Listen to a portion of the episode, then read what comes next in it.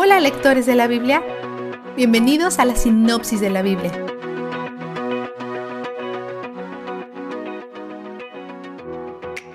El llamado de Dios a ofrecer a Isaac como sacrificio suena como algo completamente fuera de carácter.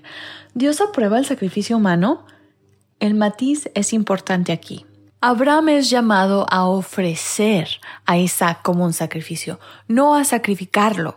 Esta es una ofrenda que Dios rechaza.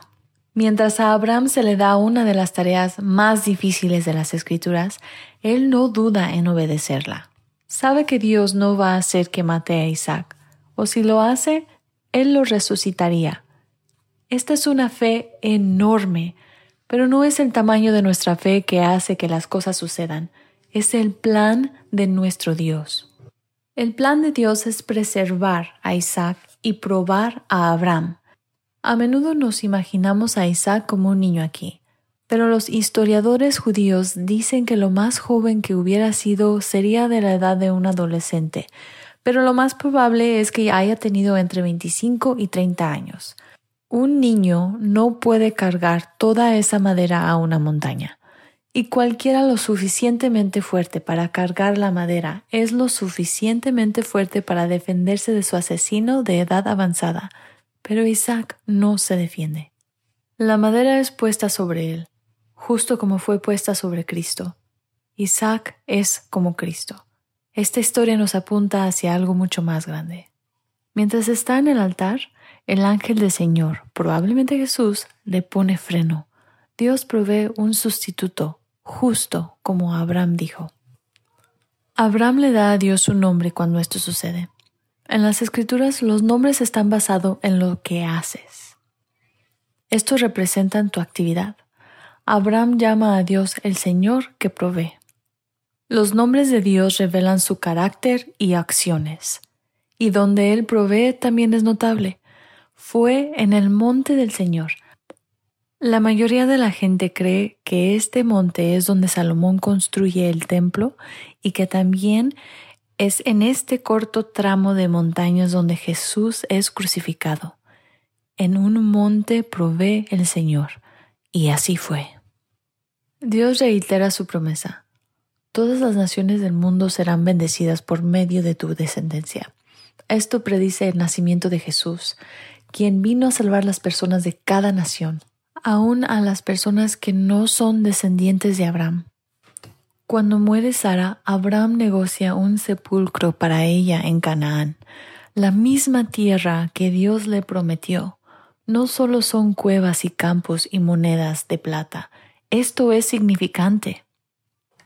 Abraham quiere asegurarse que todo está en orden para su muerte, así que hace un juramento con su criado de una forma en que en ese tiempo era costumbre, poniendo una mano bajo el muslo.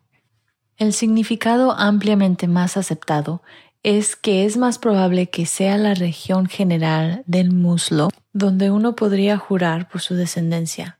Isaac todavía está soltero y Abraham sabe que él necesita casarse para que la promesa se cumpla. Abraham e Isaac viven en la tierra de sus enemigos, los cananeos, quienes no están circuncidados y no viven de acuerdo a los caminos de Dios. Pero como esta es la tierra que Dios les prometió, Abraham tiene que quedarse. Ahí hay cero mujeres con las que su hijo se pueda casar, pero tiene que asegurarse que Isaac solo se case con alguien que adora a Yahweh. Pueden ver el enigma. Su criado parte hacia la ciudad de Abraham y va directo al pozo donde todas las mujeres jóvenes van a sacar agua le pide a Dios ayuda y dirección y antes de que termine de orar aparece la respuesta a sus oraciones. Ella es bondadosa y servicial y lo más importante es que ella es del clan de Abraham, por lo que adoran al mismo Dios. En lo que se está yendo, su familia ora la misma bendición sobre ella que Dios habló sobre Isaac. Entonces, mientras Isaac de 40 años está trabajando en el campo, conoce a Rebeca quien ha estado trabajando en el pozo. Ambos están saliendo de su llamado y Dios cruza sus caminos a través de un extraño juramento, la oración de un criado y un montón de camellos. Vistazo de Dios. Dios habla con Abraham de una forma específica y vaga a la vez, como en el monte que yo te indicaré y la tierra que te mostraré. Muchos de nosotros queremos que Dios nos diga el plan completo para poder hacerlo, pero el punto no solo es hacer lo que Dios quiere, sino hacerlo con Dios. Es como esto. Digamos que estás yendo de viaje a la casa de playa de un amigo y tienes dos opciones.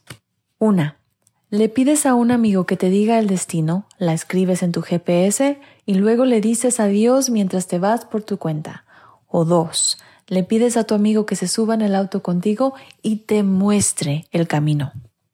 Estamos en un viaje con Dios mientras nos guía paso a paso. Es mucho más hermoso disfrutar la intimidad que viene de una constante interacción, porque la casa de la playa podría ser espectacular, pero Él es donde el júbilo está. Cada mes ofrecemos extra contenido especial para los que son parte de la clasificación de contenido extra de nuestra familia Patreon.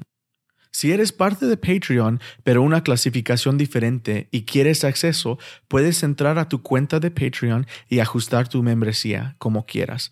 Si no eres parte de nuestra familia Patreon todavía, es el tiempo ideal para unirte. No te pierdas la oportunidad de ser parte de este grupo. Visita el link en la área de descripción o visita thebiblerecap.com y busca el enlace Patreon. La sinopsis de la Biblia es presentada a ustedes gracias a D-Group, estudios bíblicos y de discipulado que se reúnen en iglesias y hogares alrededor del mundo cada semana.